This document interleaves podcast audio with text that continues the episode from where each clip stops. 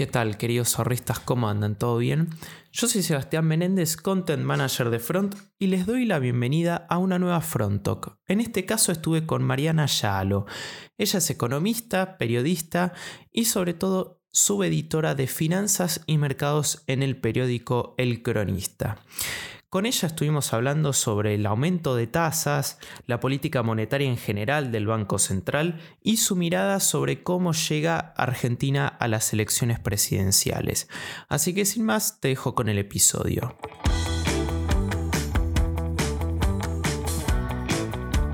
¿Qué tal, Mariana? ¿Cómo estás? Muy bien, Sebastián, gracias por la invitación. No, por favor. Bueno, te comento que en la comunidad front hay bastante gente que pregunta así sobre el tema de economía y qué va a pasar de cara a las elecciones y qué sé yo. Y si bien ya tuvimos algunos episodios, eh, quería traerte sobre todo porque sos conocida de una conocida, digamos, y, y me recomendó que te traiga. Así que como primer pregunta, así que se me ocurrió como para romper el hielo, es si este aumento de tasas de los plazos fijos, o sea, sirve para algo. Porque viste que fueron como en, un momento varios aumentos seguidos. O sea, ¿sirve esto para algo?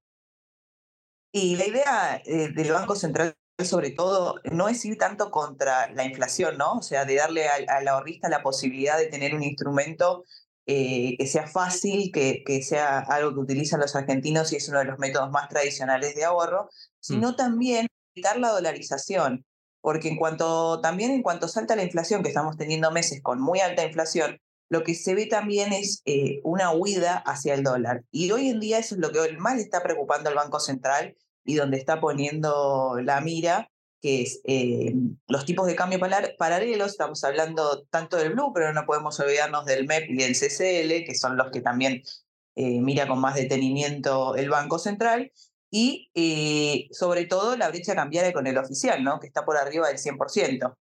Entonces, de alguna manera, lo que el Banco Central trata de hacer es darle incentivos al ahorrista para que vaya al plazo fijo en vez de irse al dólar, ¿no? teniendo en cuenta que son dos de las opciones más elegidas por los argentinos hoy en día. Claro, o sea, directamente, como vos dijiste, eh, como para hacer una primera síntesis, la, la inflación no es tanto la prioridad, para el Banco Central. Esto parece como muy importante lo que decís. Eh, sí, mismo en, off te lo, te lo dicen también, o sea, es algo que eh, más allá de que la tienen en la mira la, la, inflación, lo que ellos ven es que la inflación es un fenómeno multicausal y que solo con esta herramienta no la podrían controlar, claramente no es así, pero mm. bueno, también eh, tiene que ver con, a partir de una inflación eh, que está acelerada, tratar de darle algún instrumento para que eh, el argentino, acordémonos, que esté bancarizado, eh, pueda acceder a un, un, ahorro en pesos. Claro. Y bueno, también en la misma línea te quería consultar, porque así como me comentás esto, también parece que se sigue fomentando el ahora 12. Entonces, ¿cómo se explica un poco que por un lado te sigan incentivando al ahorro en pesos, por así decirlo, pero por otro lado también eh, este financiamiento de, las cuotas, digamos. Bueno, eh, la realidad es que también no tenemos que olvidarnos de lo que vos decías en un principio, que estamos en un año electoral en el cual eh, en general, en los años electorales se trata de incentivar el consumo. Ya se está viendo y se estuvo viendo en los últimos meses una caída eh, de los consumos con tarjeta de crédito y esto tiene que ver con que eh, los límites que, tenían, que tienen las personas no se actualizan automáticamente por inflación. Entonces muchas personas fueron al lugar de electrodomésticos o van a tratar de comprar algún bien mm. y no les alcanza el límite o porque tienen ya mucha deuda o porque en realidad los precios subieron tanto que quizás querés comprarte, te doy un, ejemplo simple, eh, algún electrodoméstico o incluso un colchón o algo y no te alcanza porque no te da el límite porque no se actualizó y los valores por la inflación han subido mucho, entonces no te alcanza ni para hacerlo en cuotas, sobre todo en cuotas, ese es el tema. Entonces, por eso eh, se hicieron, primero se, subsidia la tasa de la hora 12 para que eh, de alguna forma no pagues tanto eh, costo financiero. Y por otro lado, eh, también en las últimas semanas lo que se hizo fue incrementar ese límite eh, de, forma automática. Antes que tenía que hacer la persona, llamar o eh, incluso a través del home banking, algunos tienen la posibilidad de incrementar el límite. Pero ¿qué es lo que le sucedía a muchos usuarios? Se encontraban con la imposibilidad de hacer, de incrementar el límite en cuotas. Solo podías incrementar el límite en un pago. Y la verdad caso también se hace difícil, porque está bien, no lo pago ahora, pero el mes que viene tengo que pagar todo junto y es como eh, los precios están bastante elevados y también no debemos olvidar que es clave que el poder adquisitivo de las familias cayó, ¿no? Con la inflación. Claro. ¿Y cómo es que se actualiza este límite? O sea, sé que dijiste que era de forma automática, pero eh, digamos, ¿cómo vendría a ser? Así como muy bruta la pregunta. Mira, en realidad hasta ahora no era de forma automática ese incremento del límite, tenías que llamar al banco y pedirlo y decir que por lo pronto eh, había una opción que te permitía hacerlo por, eh, para el próximo mes nada más, o sea, ah. incrementar ese para algún gasto puntual que quieras hacer. O por otro lado, podías llamar a tu agente o, llamar al banco y pedirles que te incrementen el límite y eso estaba a discreción del banco si lo hacían o no.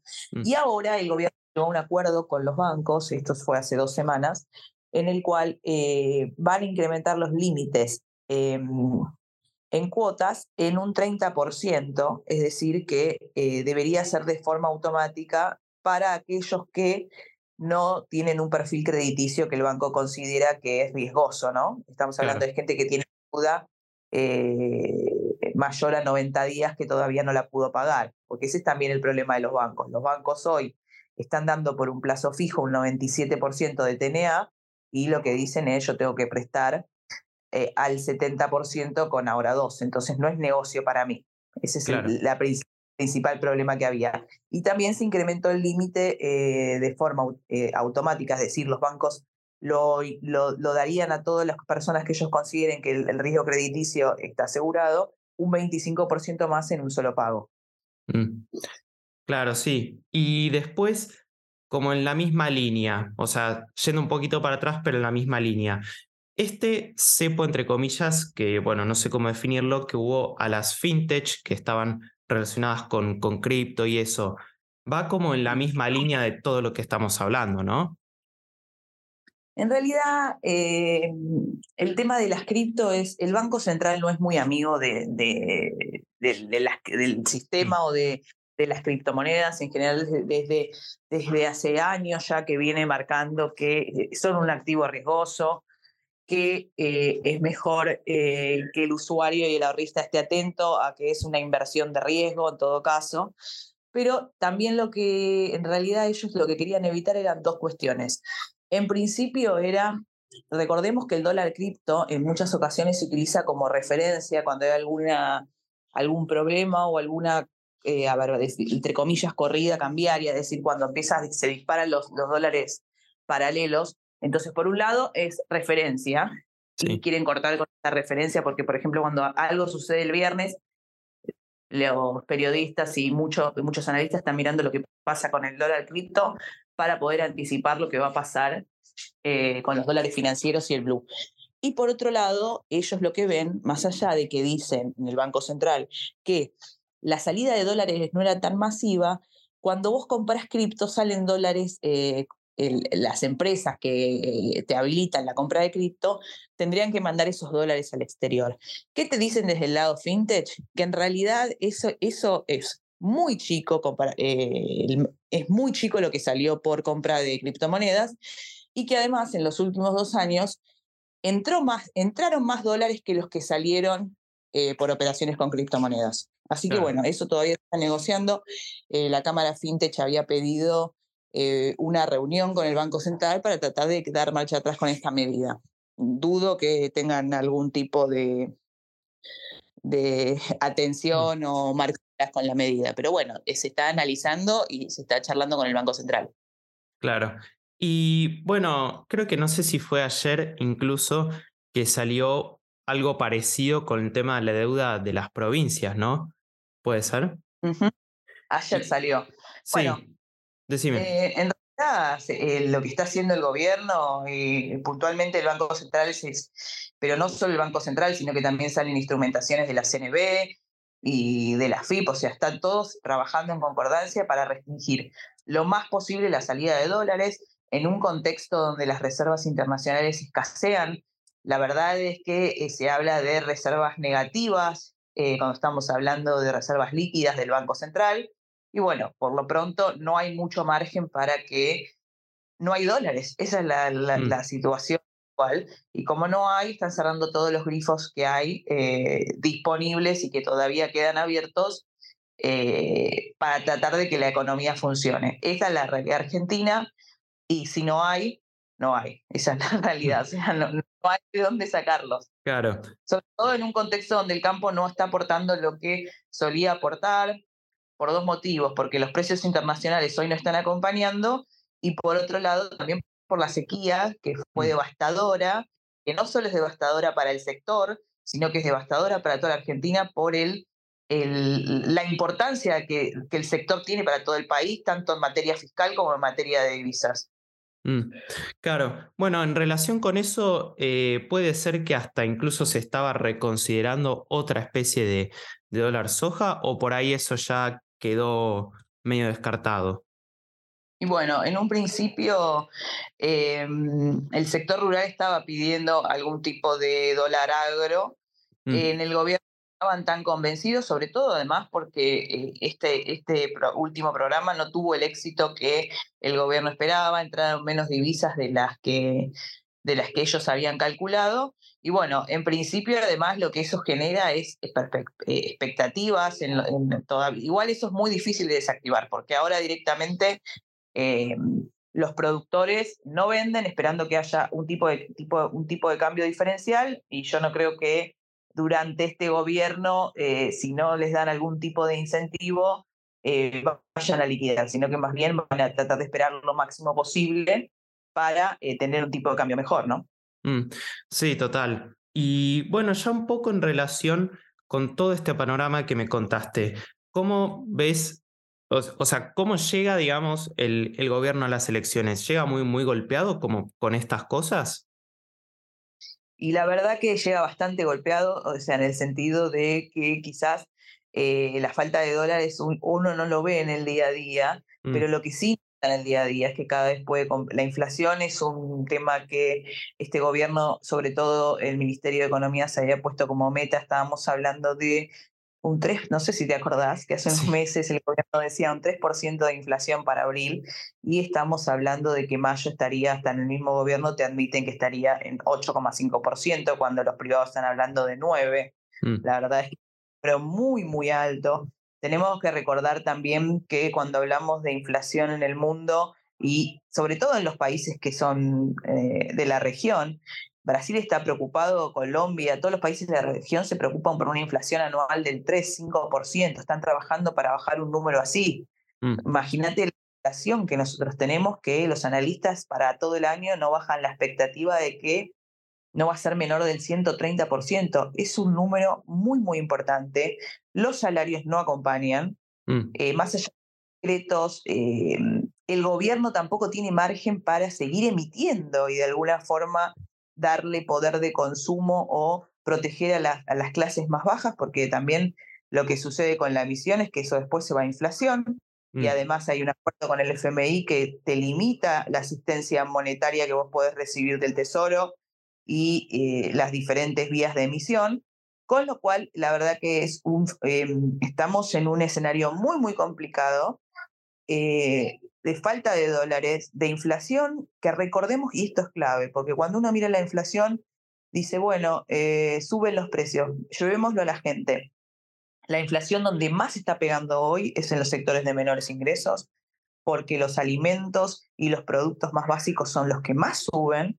Entonces estamos hablando que los pobres están teniendo una inflación más alta que la que están teniendo eh, tanto la clase media como la clase alta, están sufriendo más y hoy eh, también lo que eh, revelamos esta semana en el cronista y que después será de un informe de la CEPAL es que hoy la gente está tomando deuda para poder comer y comprar remedios. Más de la mitad de los hogares está utilizando el endeudamiento para comprar comida. Es un dato preocupante y que marca eh, la vulnerabilidad en la que se encuentra hoy eh, gran parte de las familias argentinas. Entonces, eh, es un escenario complicado y la idea del gobierno es de alguna forma llegar, ¿no? Llegar con más, va a haber más cepo, tratar de disminuir la inflación, pero la realidad es que el camino es complicado hasta las elecciones. Mm, bueno, justo te iba a mencionar que vos habías escrito una columna sobre, sobre esa, eh, esa, problemática, ¿no? Sí, eh, la verdad es que es un dato que, que preocupa, que habla también de, no sé, en general se habla de deuda buena y deuda mala. A mí no me gusta tampoco hablar de deuda buena y deuda mala porque depende de cada familia, pero en general se habla que la deuda que vos tomás está buena, y sobre todo cuando tiene interés, que estamos hablando de la mayoría de las deudas hoy en día, Em, tomarla para, no sé, comprar un inmueble, hacer algún gasto que después te va a traer algún beneficio. Ahora, para consumos corrientes, para los gastos más, más básicos, es muy, muy duro pensar que la gente tiene que endeudarse para comer. Y sobre todo, otro dato que trae este informe eh, de la CEPAL es que em, el 46% de los hogares eh, no llega con sus ingresos a saldar esa deuda Mm. o, por lo, o si no, tiene que destinarlo entero a saldar la deuda. Con lo cual, esto es un círculo del cual las familias después les resulta muy difícil salir. El tema de la deuda, eh, hay que ser responsable con el tema de la deuda. Ahora, cuando la opción es tomar deuda, comer, creo que los hogares no tienen mucha más opción que, de alguna forma, tomar esa deuda. Pero es un círculo del cual eh, los deja muy vulnerables eh, y con los ingresos comprometidos a futuro. Mm, sí, qué, qué triste ese dato. Y bueno, obviamente que esto estaba como un poco más en línea con lo que comentaste antes, pero, o sea, entre todo lo que me comentaste ya, cada vez se ve más difícil el hecho de que incluso el gobierno pueda llegar a unificar el tipo de cambio, ¿no? Porque me acuerdo que creo que a principio de año el presidente lo había marcado como una de sus metas, pero esto parece cada vez más difícil, ¿no? Y la realidad es que para este gobierno, o sea, eh, la unificación del tipo de cambio tiene que venir también con un shock de expectativas. Mm. Y en este momento la unificación del tipo de cambio llevaría a un salto del tipo de cambio oficial que no sería beneficioso. Con el nivel de inflación que nosotros tenemos hoy en día, se trasladaría directamente a precios y, y eh, yo creo que eh, no es posible, la sociedad no lo toleraría y no creo que este gobierno lo haga. Mm. Esto no significa que otro gobierno que venga con otras expectativas no lo pueda realizar, pero no es un camino eh, fácil, va a tener consecuencias en la inflación. Eh, para este gobierno lo veo casi imposible, para decírtelo, para no decirte imposible, y un próximo gobierno tiene que venir con una base eh, de apoyo de la sociedad para poder realizarlo, porque en los primeros meses, si es que realizan eso, va a ser muy duro. Mm. Bueno, y sobre todo también... sí. es el camino que hoy todos los candidatos lo están diciendo, pero la realidad es que eh, no es un ajuste fácil mm. eh, para la sociedad. Sí, sí. Bueno, justo en, línea con eso también eh, la clave vendría a ser con, con un plan, además de, de todo eso que mencionaste, ¿no? Exactamente, es clave un plan que se marque de entrada. Lo bueno sería conocerlo antes de las elecciones, ¿no? Que cada candidato diga nuestro plan es esto Em, igualmente, o sea, debería venir con un plan, o sea, cualquier candidato que venga tiene que mostrarle a la sociedad cuál va a ser el plan, cuáles son los caminos a seguir, cómo van a tratar de moderar el impacto en precios que puede tener esa medida. Y bueno, eh, pero igualmente, eh, la verdad es que se, por, hasta que tanto se hagan esos ajustes, se vienen unos, unos meses difíciles y que nada, espero que sean los más cortos posibles porque eh, lo sufrimos todos y sobre todo lo están sufriendo eh, las familias que menos tienen, ¿no? Mm. Bueno, Mariana, impecable todo lo que me dijiste, me encantó tu capacidad de sintetizarlo. Me quedaría hablando tres horas, pero no quiero robarte mucho más tiempo, así que te agradezco por estar acá. Y antes de cerrar, te quería consultar si por ahí querías eh, tirar algún cierre que por ahí te hubiese gustado mencionar que por ahí no dijiste antes. No, en realidad no. Lo único que puedo decir es que como consejo a los que escuchan eh, finanzas ATP es decirle, hoy en día tenemos una inflación muy, muy alta, Eh, yo sé que muchos de ustedes lo hacen, pero no dejar los pesos quietos porque hoy eh, la verdad que pierden valor tanto en el bolsillo como en la cuenta de ahorro. Eh, es fácil hoy ponerlos a, trabajar desde un plazo fijo que no perdés tanto o la posibilidad de ponerlo en un FCI o incluso en una fintech, en una app y ponerlo a trabajar y utilizarlo al mismo tiempo. Traten de no dejar los pesos quietos para por lo menos preservar algo del poder adquisitivo de, los salarios, si no tenés salario formal, del ingreso que vos tenés, de la changa que vos tenés. Eh, no, hoy no es momento de dejar la plata quieta en ningún lado. Me encantó ese consejo y lo comparto completamente. Así que gracias de vuelta, mañana. Gracias, Sebastián, un placer.